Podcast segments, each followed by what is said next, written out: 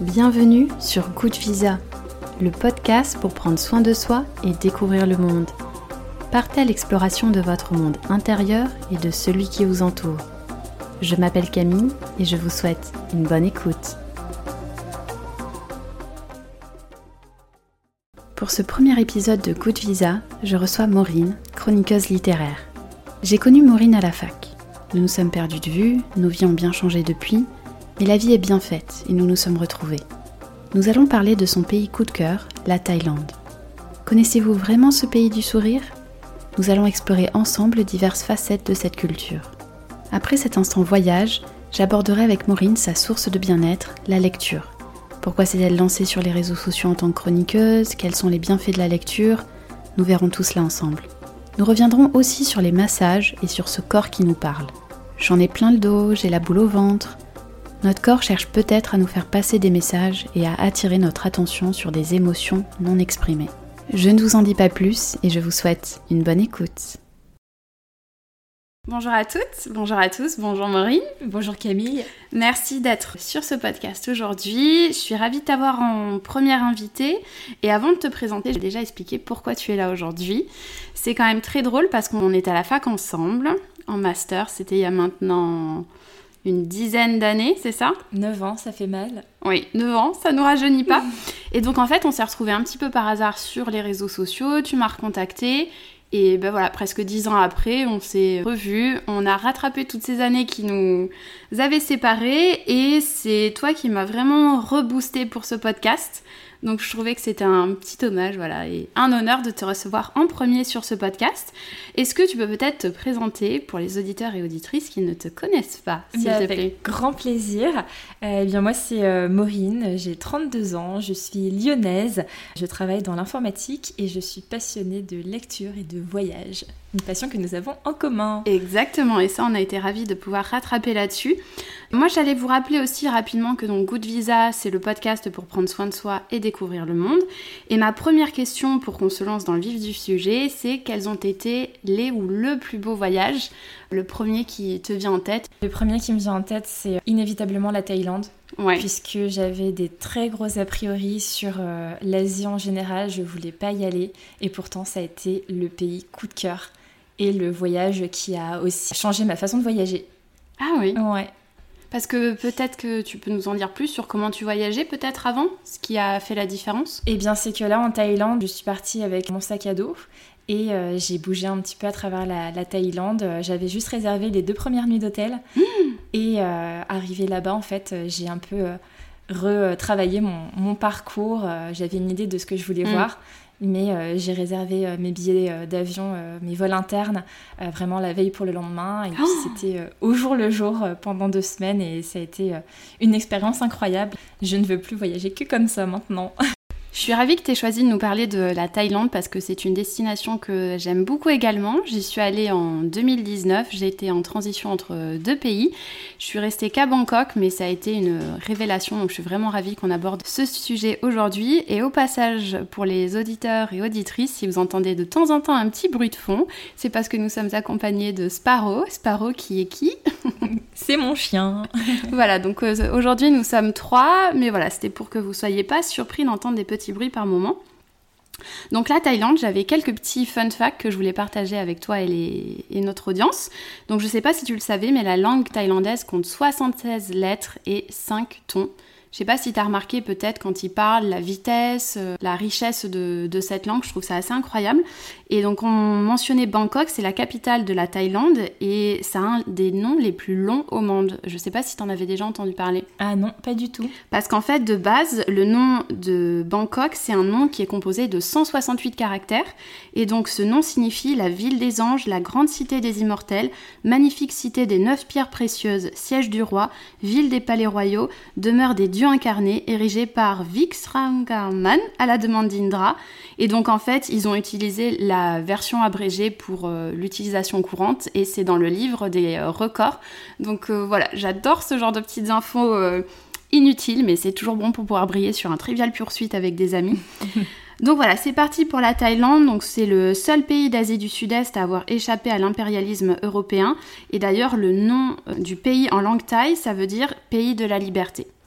Ce qui est intéressant aussi de savoir, c'est que la Thaïlande, ça se fait appeler le pays du sourire. Donc je ne sais pas si tu l'as remarqué peut-être pendant, pendant tes voyages. Alors, Ton voyage, pardon. Ouais, mon voyage. Euh, ce que j'ai remarqué là-bas, après, j'ai peut-être euh, la version du coup bah, de la touriste en vacances, mm. mais c'est vrai que je regardais beaucoup ce qui se passait autour de moi et les gens avaient l'air vraiment d'apprécier la vie. Mm. Il n'y avait pas le même, euh, la même sensation que qu'on a chez nous, par exemple, à courir dans les transports en commun, mm. être toujours pressé. Là-bas, en fait, ils donnent l'impression de prendre le temps et de savourer chaque instant. La religion aussi est très présente et je l'ai trouvée hyper lumineuse avec euh, des temples à chaque coin de rue, euh, des hôtels qui étaient toujours pleins d'offrandes. Et le peuple thaï justement était très à euh, justement se prosterner devant Bouddha mhm. et à, faire des offrandes justement c'était des cadeaux constants.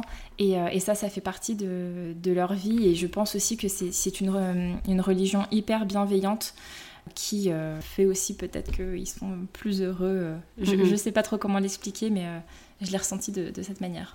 Mais c'est fou parce que donc moi aussi j'ai beaucoup remarqué ce, sourire et en préparant ce, podcast j'ai un petit peu plus fouiné quelques informations sur donc ce, ce, sourire en Thaïlande et en fait donc ça fait partie intégrante de leur communication et ce qui est fou c'est qu'en fait il y a plusieurs types de sourires en Thaïlande. Et d'où le fait qu'on les voit sourire beaucoup, parce qu'il y a donc le sourire de la joie, de la joie extrême, des sentiments amoureux, mais aussi de la tristesse, de la honte, de la désapprobation.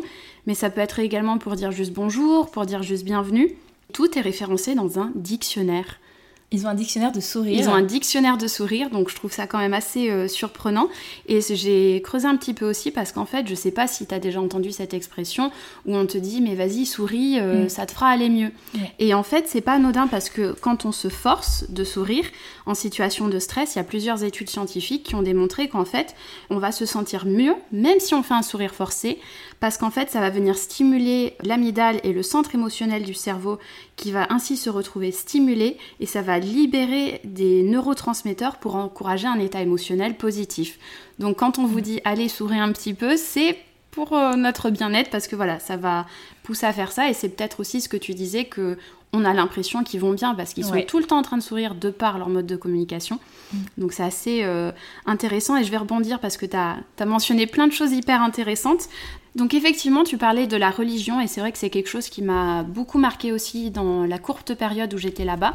Parce que comme tu le dis, il y a des petits temples partout, il y a des offrandes partout. Et je ne sais pas si tu as remarqué, pour se saluer, donc on parlait tout à l'heure du sourire, mais il y a aussi cette façon de se saluer avec les mains. Donc les mains en prière, pas de bise, pas de poignée de main, c'est vraiment très rare et pour eux c'est vraiment un grand signe de respect.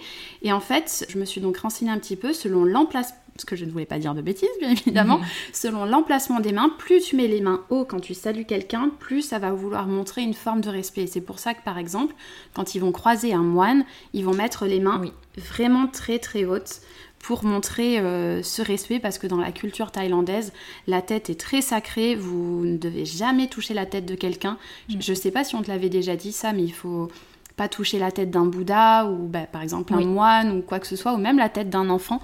C'est vraiment très mal perçu. Et donc tu parlais des temples. En Thaïlande, il y a plus de 40 000 temples et il y en a plus de 30 000 qui sont encore en, en activité. Donc j'imagine que tu as visité des temples quand tu étais là-bas. Beaucoup, beaucoup, beaucoup de temples et c'est magnifique. Ça m'a mis vraiment des étoiles dans les yeux. C'est, enfin comme j'ai dit tout à l'heure, c'est lumineux. Il y a beaucoup de Bouddhas euh, ben, qui sont justement euh, dorés, ils sont entourés d'offrandes et c'est juste, ouais, c'est magnifique. Et je crois que tu m'avais raconté en off aussi par rapport à hum, la façon de se vêtir dans un temple. Peut-être que tu peux nous en dire plus sur cette expérience? Ouais, tout à fait. Euh, c'est vrai que comme euh, ben, pour beaucoup de religions, il faut se couvrir quand on rentre dans les temples.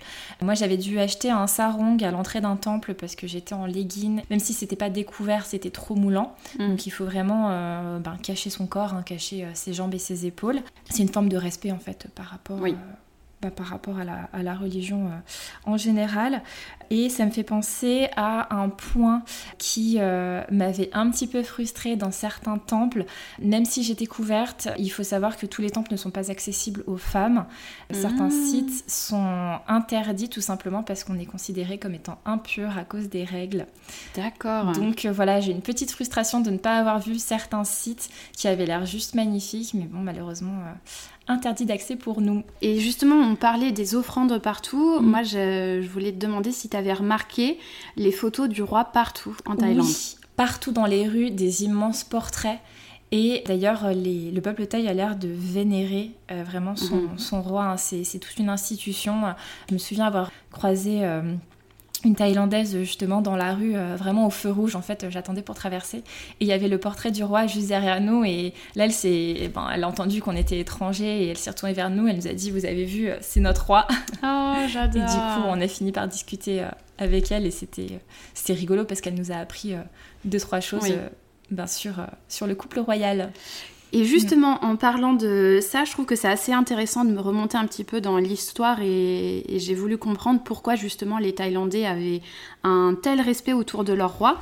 Il faut savoir que c'est une monarchie constitutionnelle depuis 1932 et c'est fou de se dire qu'il y a encore beaucoup de, bah, de monarchies dans le monde. Donc, par exemple, on peut penser au Royaume-Uni, oui. bien évidemment. Et il y a aussi le Japon, il y a aussi l'Espagne, la Suède, la Norvège, le Danemark, le Maroc. Et c'est vrai. Il y en a beaucoup. Hein. Il y en a beaucoup. et en faisant ces recherches, je me suis dit, c'est fou. Et donc, effectivement, en Thaïlande, il y a d'abord eu Rama IX. Donc, c'est le. Ceci est le petit point historique.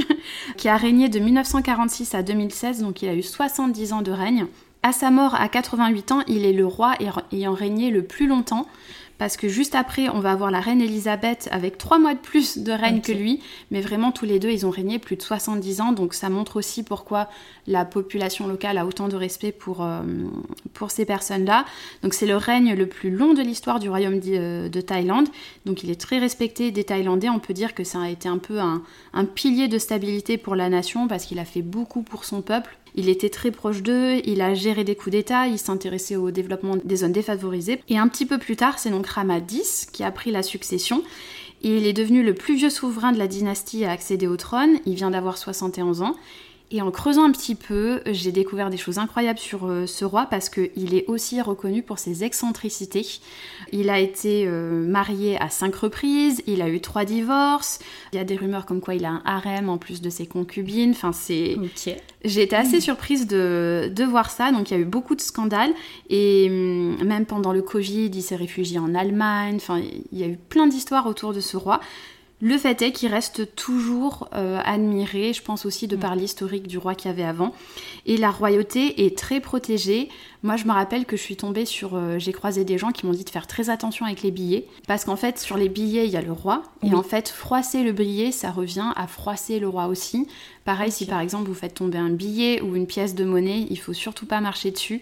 Il faut le ramasser délicatement parce que donc la, ben, la royauté est protégée par mm. énormément de lois. Et l'hymne national, je sais pas si tu te rappelles, moi ça m'avait choqué quand je me baladais dans la rue. En fait, il y a deux fois dans la journée, à 8h et à 18h, où en fait il y a l'hymne national qui retentit sur les radios, sur les haut-parleurs, dans les centres commerciaux pour diffuser l'hymne national. Et là, tous les Thaïlandais s'arrêtent. Vraiment partout et c'est surprenant parce qu'à ce moment-là, le drapeau se lève aussi. Mais c'est comme si tout le, monde se figeait en fait à, mm. à ce moment-là. Et si je peux me permettre de rajouter une petite anecdote, quand j'y étais en 2019, c'était pendant la période d'anniversaire du roi, donc Rama IX, mm. ce roi assez excentrique dont on vient de parler. Et en fait, je suis passée devant un hôtel et hum, il y avait un écran géant qui diffusait euh, toute une cérémonie euh, pour le roi. Et le staff de l'hôtel était avec des bougies en train de suivre la cérémonie et de faire une sorte de prière devant lui. Ils m'ont proposé de prendre une bougie, de me retrouver euh, au milieu de ce groupe euh, d'employés de, l'hôtel. Et donc je me suis retrouvée avec la bougie, à regarder la cérémonie. Je ne savais plus du tout mmh. comment m'en sortir. Et là, il y a une autre touriste qui est passée et elle aussi, elle s'est retrouvée euh, avec la bougie parmi les Thaïlandais. Je me suis dit, bon, bah je... Mais c'est une super expérience. Je m'intègre. voilà. Et c'est vrai que c'est... Quand j'y pense, je me dis, mais j'ai vécu quelque chose de d'incroyable. D'incroyable, c'était pour certains ça peut paraître mm. anodin, mais c'est vrai que je me suis dit ok ils ont vraiment envie de m'inclure. Mm. C'est comme ce que tu racontais par euh, cet exemple du feu rouge où la dame était euh, super contente de te parler du roi quoi.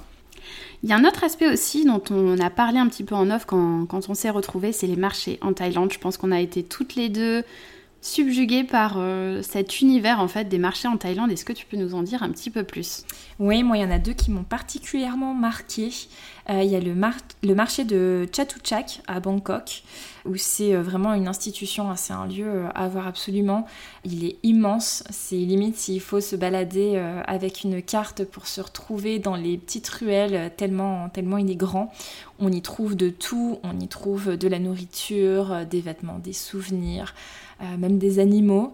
Et euh, c'est là que j'ai euh, bu mon meilleur smoothie aux fruits du dragon. Ah, j'adore ce fruit. Ouais, franchement, enfin niveau street food, c'est là-bas que d'ailleurs j'ai mangé la meilleure nourriture. C'était tellement bon et en plus c'est vraiment pas cher. Enfin, on mangeait pour 1,50€ par personne et on mangeait très très bien. Donc pour rebondir un petit peu sur ce que tu viens de dire sur euh, la street food, parce que c'est vrai que sur la petite semaine que j'ai passée en Thaïlande, c'est quelque chose qui m'a qui m'a marqué, dont, avec ce marché dont le nom est imprononçable, je trouve. Chatuchak. Exactement, à tes souhaits. Donc c'est vrai que ça fait vraiment partie intégrante de, de leur culture, c'est un moyen pour eux de se retrouver. Moi, ce qui m'a beaucoup marqué, c'est toutes ces odeurs, les couleurs, les gens qui sont passionnés par ce qu'ils font, et on, par rapport à ce qu'on trouve, on va avoir, mais tu l'as sûrement vu, donc les, fruits euh, à gogo, des poissons, des poulpes frits, des brochettes de viande, mais aussi des insectes. Je pense que tu as vu ça aussi. Je me dis, c'est peut-être plus pour le côté touristique où euh, les touristes vont goûter euh, des scorpions, des scorpions, tout ce genre de choses. J'avoue, je me suis pas aventurée. Et moi, je voulais aller voir Jay Fay. Je sais pas si tu as entendu parler d'elle. En fait, malheureusement, c'était fermé. C'est une femme de 78 ans qui est reconnue comme une des figures du, de la street food en Thaïlande. Elle a même été dans un documentaire euh, Netflix que je recommande fortement qui s'appelle Street Food en Asie et où en fait c'est donc euh, cette grand-mère qui prépare les mêmes plats depuis des dizaines et des dizaines d'années. Et c'est incroyable parce que justement cette euh, série Netflix l'a rendue encore plus mm. populaire et maintenant elle est devenue de la street food high level, vraiment très euh, Et elle est à Chatuchak Elle est dans ce marché, oui. Ok. effectivement, tu disais tout à l'heure que toi, tu as mangé le, as bu le meilleur smoothie de ta vie. Ouais. Moi, je les ai tous testés. Hein. C'est vrai. oui. Moi, ça reste le pas de taille. J'ai mangé le meilleur pas de taille dans ce marché. Ce sont donc des pâtes, enfin des nouilles, euh, de riz sauté au wok avec des œufs, des pousses de soja, beaucoup de citron vert, des cacahuètes, parfois des crevettes. Et ça m'a coûté même pas 2 euros. Je me rappelle, je me suis retrouvée sur une mini table, dans une mini cuisine. Je me suis dit, mais dans quoi je me suis embarquée Les tables et chaises en plastique. Exactement. Mm. Et ça m'a été servi par euh, une dame euh, trans qui était très très grande. Et en fait, elle elle était trop gentille. J'avais l'impression que j'étais en train de manger dans, sa cuisine et d'être servie comme, comme à la maison. Donc ça, c'était assez impressionnant. Une petite transition sur un autre thème. Donc en Thaïlande, il y a beaucoup de massages. Oui. Donc là, pour faire du bien au corps. Les meilleurs massages du monde d'ailleurs. Pour même pas 5 euros de l'heure. Ah oui, non mais Ça nous change de chez nous. C'est incroyable. Alors moi, en mm. Thaïlande, j'ai essayé pour la première fois le massage thaïlandais. Donc Il fait très mal celui-ci. Il fait très mal. Donc pour mm. euh, expliquer rapidement aux auditeurs et aux auditrices, c'est un type de massage où on n'utilise pas du tout d'huile. Mm. On va être en général à même le sol sur une sorte de tapis. Et on va être bah, retourné dans tous les sens. Et c'est vrai que c'est un type de massage qui est pas forcément le mm. plus euh, agréable, mais j'imagine mm. que tu as fait d'autres styles de, massage. Oui, j'en ai fait euh, pas mal, j'ai dû en faire 5 euh, ou 6. Ah oui, quand même. Oui, j'aime beaucoup les massages. j'ai dû en faire 5 ou 6 et c'est vrai qu'ils étaient tous différents. À Bangkok, par exemple, c'était un salon où, où tout le monde se faisait masser en fait en même temps. Les, les fauteuils formaient un dans la salle. On se faisait euh, masser avec euh, ben, les autres Thaïlandais. c'est drôle ça, j'avais pas remarqué. En fait, ils font ça euh, généralement le soir, enfin, après être rentrés du, travail, ils vont se faire masser, hein, c'est vraiment leur moment détente. Et, Donc même les locaux en fait. Les locaux, oui, oui, on était surtout avec des locaux. Et du coup, c'est des massages. Enfin, ça, ça, nous change de chez nous dans le sens où on reste habillé. Euh, et, du coup, ils vont vraiment euh, en, profondeur. Il y a d'autres euh, styles de salon où là, on est plus dans des, dans des box. Ce qui m'a surprise, c'est que la nana m'est montée dessus et elle a commencé à me masser du coup avec ses pieds, en fait, avec le poids de son corps. C'est pas vrai. Et elle prévient pas quand elle te grimpe dessus. Donc au début, ça, ça, surprend. Tu te dis, mais qu'est-ce que tu fais? Et en fait, c'est ultra agréable. Enfin, ils savent. Ils savent, ils, savent masser, ouais, ils sont hyper doués. J'ai eu d'autres massages à, à l'étranger, c'était souvent des personnes, euh, des personnes taille. Effectivement, on sent que, que dans le toucher, elles sont. C'est ça. Elles ont, moi, je, trouve personnellement qu'elles ont un don. Et si on s'arrête deux petites minutes sur le côté point santé, sur les mm. massages, tout simplement, ben, les massages, ça contribue à réduire le stress. Ça abaisse aussi le rythme cardiaque, ça relaxe les muscles, ça libère des endorphines. Ça favorise aussi la qualité du sommeil, ça ralentit le système nerveux, ça élimine la fatigue, la fréquence cardiaque s'est réduite, c'est vraiment euh, parfait en fait pour le c'est bénéfique pour le corps. Et justement, en parlant bien-être, puisque donc le podcast se dirige vers les voyages mais aussi le bien-être, ça me fait une bonne transition pour te demander qu'est-ce qui pour toi t'apporte du bien-être? Au quotidien, moi, ça serait la lecture parce que du coup, c'est mon petit moment à moi. Euh, la lecture euh, me permet de m'évader. Hein, c'est vraiment un passe-temps euh, qui me plaît beaucoup et qui me, me fait me mettre dans ma bulle. Et c'est vrai qu'on aurait beaucoup à gagner tous de troquer un peu nos mm. smartphones euh, contre euh, un bouquin. Et d'ailleurs, tu peux peut-être nous raconter, tu as donc un compte Instagram pour la lecture? Tout à fait, je me suis lancée il y a à peu près 5 ans. Donc, sur, enfin, j'ai lancé ma page Les lectures de mots, M-O-E. Et euh, je partage du coup euh, mes lectures euh, sur cette page. Certaines périodes sont. Enfin, sur certaines périodes, je lis beaucoup. Ça peut aller jusqu'à 8 à 10 livres par mois. C'est pas vrai. Si, si, si. J'adore partager mes, mes, retours de, de lecture. Et, donc, c'est ces échanges et partages qui me donnent envie de continuer. Et qu'est-ce qui t'a donné envie justement de, de te lancer, te dire je, je, deviens chroniqueuse En fait, on peut t'appeler comme ça. C'est un peu un grand mot hein, parce que je fais ça vraiment. Enfin, c'est un passe-temps. C'est une passion hein, plus, euh, plus qu'autre chose. Hein. Je, je, ne gagne pas ma vie en fait avec euh, cette page-là. Hein. C'est juste. Oui, t'as ton euh, travail à côté. Oui, c'est ça. C'est juste mon, petit plus personnel. Du coup, j'avais trouvé ça super chouette à l'époque. C'était vraiment une toute petite communauté de, de blogueurs en fait littéraires. Et je m'étais dit, ben tiens, pourquoi pas moi? Parce que du coup, je parlais de mes lectures sur ma page perso et c'est vrai que ça plaisait à mes amis, mais bon, enfin, mon compte est privé, mhm. donc forcément, ça restait vraiment que dans le cercle amical. Et, et je me suis dit, ben tiens, je, me lance. je vais me lancer. Euh, donc euh, je me suis lancée et puis ben voilà maintenant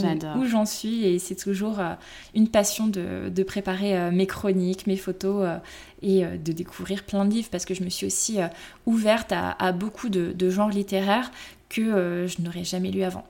Et quel est ton genre littéraire préféré par exemple Ah le thriller. C'est vrai. Ah oui. Sans hésiter le thriller. Et justement, en parlant de genre, est-ce que tu te limites vraiment à ce genre Non, justement. Au début, je me limitais vraiment à ce genre parce que j'aime beaucoup le thriller. Mais au fil des lectures, je me rends compte que je m'ouvre à beaucoup, beaucoup de genres, dont euh, le développement personnel. Ça me fait notamment penser à Kilomètre Zéro de, de Maud Ankawa que tu m'avais conseillé, que je n'aurais jamais acheté si vrai. tu ne me l'avais pas euh, très vivement conseillé.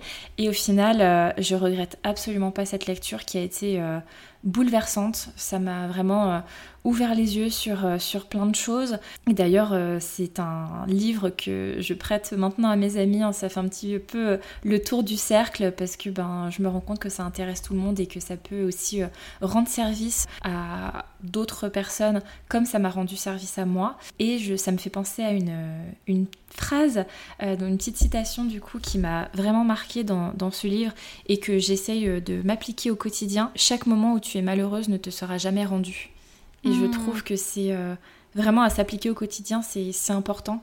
Euh, sur euh, les moments où je me sens triste, je repense à, cette petite mhm. phrase et je me dis non, c'est vrai que là, c'est un moment de perdu. Donc, allez, faut faut y aller quoi. Et pour sans, sans gâcher l'histoire de ce livre, c'est l'histoire d'une femme qui va se retrouver dans, dans un voyage. Encore une fois, on revient au, mais justement, ce livre, j'adore parce que ça compile à la fois le côté voyage et le côté bien-être, développement personnel.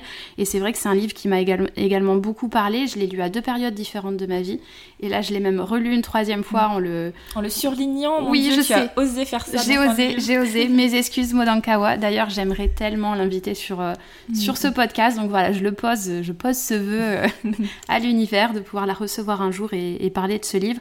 Et moi, la citation que j'ai adorée, c'est « Comment s'ouvrir vers l'extérieur l'extérieur, c'est avant tout se remplir de l'intérieur.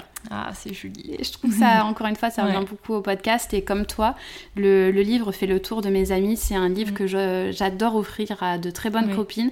Et c'est pour ça aussi que je voulais me l'envoyer. Je voulais te l'envoyer, effectivement. Et c'est vrai que la lecture, j'aime beaucoup que tu qu'on aborde ce sujet parce que bah, forcément, ça me fait penser au bien-être, mm. parce que ça apporte ça, ça prévient le stress. Enfin, on le sait que quand mm. on ouvre un bouquin, au bout de cinq minutes, on se sent déjà un petit peu, euh, un petit peu apaisé. Et d'ailleurs, il y a une étude qui a été réalisée par une euh, université britannique qui explique que la lecture constitue la façon la plus efficace pour lutter contre le stress. La tension musculaire et le rythme cardiaque se calment parce qu'en fait, on va vraiment se concentrer sur le texte et plus rien autour ne va compter. Et ce qui me plaît, c'est que ça fait même le lien avec les voyages, vu que ben, quand tu lis un livre, tu es transporté dans un autre univers. Tu voyages depuis ton salon. Ça enrichit aussi le, le vocabulaire, bien évidemment. Ça développe l'orthographe, les connaissances générales, découvrir plein de choses sur plein de pays. Et euh, j'ai beaucoup aimé aussi, je sais pas si tu connais Christophe André. Non. Christophe André, c'est un psychologue très connu euh, dans le, dans le milieu du bien-être. Et dans son livre La vie intérieure aux éditions Iconoclast, il nous explique que la lecture offre des nourritures à notre vie intérieure. Ah, c'est beau. Je trouve ça tellement bien dit Mm. parce que, encore une fois, ce podcast, je trouve que c'est voilà, le mélange entre la vie intérieure, notre bien-être intérieur et aussi comment on va aller vers les autres, ce qui se passe dans le monde à, l'extérieur. Et j'aime beaucoup aussi parce qu'il dit le moment le plus important est peut-être celui où l'on repose le livre, le moment où l'assimilation du texte commence, car lire c'est nourrir son esprit et son âme, on s'occupe simplement de s'alimenter, puis digérer, cela se fait tout seul. Donc on vient de parler de la lecture qui nous apporte ce bien-être intérieur, mais vu qu'on a parlé tout à l'heure de massage aussi, j'aimerais bien qu'on se rapproche un petit peu d'un sujet qui me tient beaucoup à cœur, c'est le corps qui parle. Donc le corps qui parle, quand on dit maladie, on entend tout aussi bien le mal a dit. Et c'est vrai que des fois, il y a ces émotions qui sont refoulées, ce qui n'a peut-être pas été exprimé ou verbalisé, et peut-être que ça trouve une porte de sortie en fait dans notre corps, et ça va générer des symptômes physiques pour des mots MAUX Mm. autres. Pour mettre des mots sur les mots. Exactement. Mm. Est-ce que tu as euh, des exemples à nous donner sur euh, le corps qui parle? Oui, et ça c'est vraiment intéressant parce que on a plein d'expressions aussi dans la langue française, en avoir plein le dos, avoir la boule au ventre, l'avoir en travers de la gorge, avoir du mal à digérer une... Par exemple, tu as eu une dispute où tu dis Ouais. Ah, j'ai eu du mal à le digérer, tu auras peut-être un petit peu mal au ventre Ouais. après une dispute ou ce genre de choses. Et c'est vrai que je suis persuadée que ces expressions Mm. sont pas anodines. Ou avoir mal au cœur Quand t'as Avoir- physiquement mal au cœur. Mais voilà, quand, Mm. t'as eu, quand on a le cœur brisé après une rupture ou quoi que ce soit. Et je pense que c'est aussi pour attirer encore plus l'attention sur notre émotion, de, de le verbaliser. Après, c'est sûr que ça va faire sourire les plus Mm. cartésiens d'entre nous. Après, c'est vrai, il faut pas tomber dans l'extrême, de venir tout surinterpréter dans les signaux dans notre corps. Il faut aussi repersonnaliser la, douleur parce que chaque cas est individuel. Et il y a deux livres que je recommanderais fortement aux auditeurs. Le premier, c'est euh, Michel Audoul. Je sais pas si tu as déjà entendu parler de Pas lui. du tout. Euh, c'est l'auteur d'un livre qui s'appelle Dis-moi où tu as mal, je te dirai pourquoi. Ah oui, je connais. Bah voilà. Oui. Et c'est vrai qu'il est connu plus pour le Oui. titre, euh, donc c'est aux éditions Albin Michel. Il est le fondateur de l'Institut français de Shiatsu et il explique que la maladie nous parle très précisément de ce qui se passe à l'intérieur de nous et nous donne des indications intéressantes pour l'avenir. Et selon lui, le non-conscient utilise un ressenti physiologique ou psychologique pour exprimer, exprimer ce qu'il se passe. Et c'est vrai que dans ces moments-là, il faut vraiment se dire que notre corps est un allié précieux. Mm. Et, et tu me demandais tout à l'heure des exemples. Donc c'est vrai que je t'ai parlé des, des expressions, mais par exemple, quelqu'un qui va avoir mal à la gorge, faut peut-être se demander est-ce qu'il n'y a pas des choses qui ont besoin d'être dites, voilà, d'être dites à voix haute? Et je commence à le faire de plus en plus quand j'ai mal quelque part, me dire ok, quel est le signal que mon corps est en train de, m'envoyer Essayer d'écouter vraiment plus euh, ce corps qui nous parle parce qu'il faut se dire que c'est quand même un, allié. Et comme dit Christophe André, que je cite encore une fois dans un autre livre qui s'appelle La vie intérieure aux éditions Iconoclast, Iconoclast pardon, il dit sur la maladie que c'est qu'en fait la maladie c'est l'occasion de comprendre que nous avons intérêt à respecter ce corps unique parce qu'on n'en a pas d'autre. Et justement, dans ce livre euh, que je citais tout à l'heure de Dis-moi où tu as mal, je te dirai pourquoi, en fait, on peut aller chercher, bon, ben j'ai mal au pied, je vais aller voir ce que ce qu'explique ce livre, est-ce que ça va me parler. Et il y a un autre ouvrage qui est très intéressant, c'est Jacques Martel, Le grand dictionnaire des malaises et des maladies, aux éditions Quintessence. Et en fait, il compile plus de 40 ans de recherche, parce qu'on peut se demander, mais d'où sortent toutes ces explications? Et que ça soit euh, Michel Audoul ou Jacques Martel, c'est des années et des années de recherche, de cas qui ont été compilés, aussi de liens avec la médecine euh, chinoise, parce que ce que j'ai oublié de, de préciser, c'est que les médecines orientales se- s'intéressent à ce phénomène depuis des années et des années. Dans la médecine chinoise, tous ces méridiens qui viennent autour de certains organes, donc toutes ces informations-là, elles tombent pas de nulle part. C'est des années de recherche, c'est lié au shiatsu, c'est lié à la médecine euh, orientale. Il faut vraiment se dire que lorsqu'on tait une émotion, elle peut ressurgir sous une douleur, sous une maladie. Et c'est là que c'est vraiment important de se dire, ok, quel est le message que mon corps essaie de, essaie de passer? Je sais pas si ça te parle un petit peu. Joliment dit. Effectivement, j'adore. Dis-moi, on approche de la fin de cet épisode et j'aimerais te poser une question. Quel est ton coup de cœur du moment? Donc ça peut être euh, une chanson, un film que tu as vu récemment, une activité, mais je sais pas pourquoi, j'ai une petite idée de ce que tu vas me dire. Je t'écoute.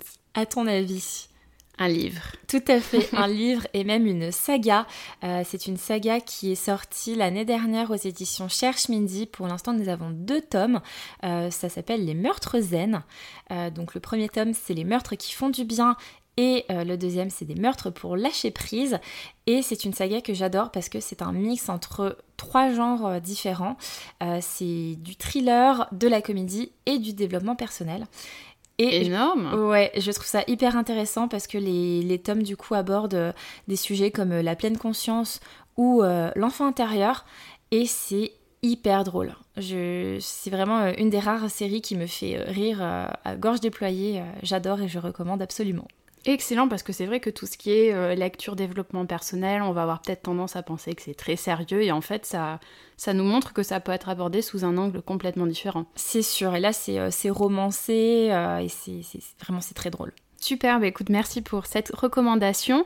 Et dis-moi, j'ai oublié de te demander tout à l'heure, toi qui lis énormément de livres, est-ce que tu as peut-être un conseil pour des personnes comme moi, je l'avoue, qui ont beaucoup de mal à, à lire et enchaîner les livres. En plus, euh, je l'ai vu cet été sur les réseaux, les, personnes qui euh, montraient le nombre de bouquins qu'elles avaient lus, ainsi de suite. Moi, j'ai vraiment du mal à beaucoup lire. Est-ce que tu aurais un conseil pour moi et pour les personnes qui se sentent concernées? Oui, le premier conseil que je peux donner, c'est tout simplement de couper les notifications du téléphone parce qu'on est vraiment euh, distrait euh, constamment par, euh, par notre téléphone. Peut-être regarder un petit peu moins la télé et remplacer justement le film du soir par une demi-heure ou une heure de lecture. Et euh, moi, ce qui m'aide beaucoup aussi, c'est que je lis en fait dès que j'ai 5 minutes de disponible, hein, que ce soit dans une salle d'attente, dans les transports en commun. J'ai toujours un livre avec moi et ça permet d'avancer euh, tranquillement du coup dans ma lecture. Et surtout, il faut que ça reste un plaisir. Ne jamais se forcer à lire si on n'en a pas envie. Et du coup, on a parlé de mon coup de cœur, mais le tien, ça serait quoi? Le mien, ça serait plutôt une activité. Ça serait en fait le stand-up paddle. J'avais déjà testé dans, par le passé et là en fait je l'ai découvert sous un autre angle. Donc euh, pour ceux et celles qui connaissent pas, le stand-up paddle c'est une sorte de, planche, on peut dire ça comme ça, sur laquelle on monte et on pagaie debout sur la planche. Donc je suis montée dessus et je me suis dit non mais en fait c'est mort, je vais être sur les genoux, euh, ridicule dessus. Je me suis levée, j'avais les jambes qui tremblotaient et petit à petit en fait j'ai commencé à être euh, un petit peu plus à l'aise à, à trouver mon équilibre en fait. Et j'ai trouvé que c'était même très hum, méditatif en fait parce que j'écoutais euh, le bruit de l'eau, j'observais un petit peu le vent pour voir vers quelle direction je devais aller, j'observais le, paysage autour de moi, ça me permettait de... Bah, désolée mais je reviens encore une fois sur ce double exemple de j'étais en train de voyager et en même temps dans cet mm. état hyper méditatif, donc le, le voyage et le bien-être en même temps. Ça apaisant, non? C'est ça, en fait. Alors c'est hyper engageant physiquement, mais c'est mm. vrai que c'était euh, hyper apaisant. Donc voilà, c'était mon, mon petit coup coup de cœur du moment. Et écoute, on arrive donc à la fin de cet épisode, donc je tenais à te remercier une nouvelle fois pour euh, d'avoir accepté mon invitation. Donc si vous voulez retrouver Maureen et ses lectures, parce que donc tu chroniques énormément de, livres, dès qu'il y a euh, une nouveauté, t'es es sur le coup, donc c'est sur les lectures de mots M-O-E, donc n'hésitez pas à aller découvrir tout ça. Et sinon, je tenais donc à remercier aussi à nouveau les auditeurs et les auditrices pour votre écoute. J'espère que vous en aurez appris un petit peu plus sur la Thaïlande, sur, euh, sur les massages, sur les bienfaits de la lecture, sur le fait que on aurait fort intérêt à plus écouter ce corps qui nous parle. Donc voilà, je vous remercie. Merci à toi. À bientôt.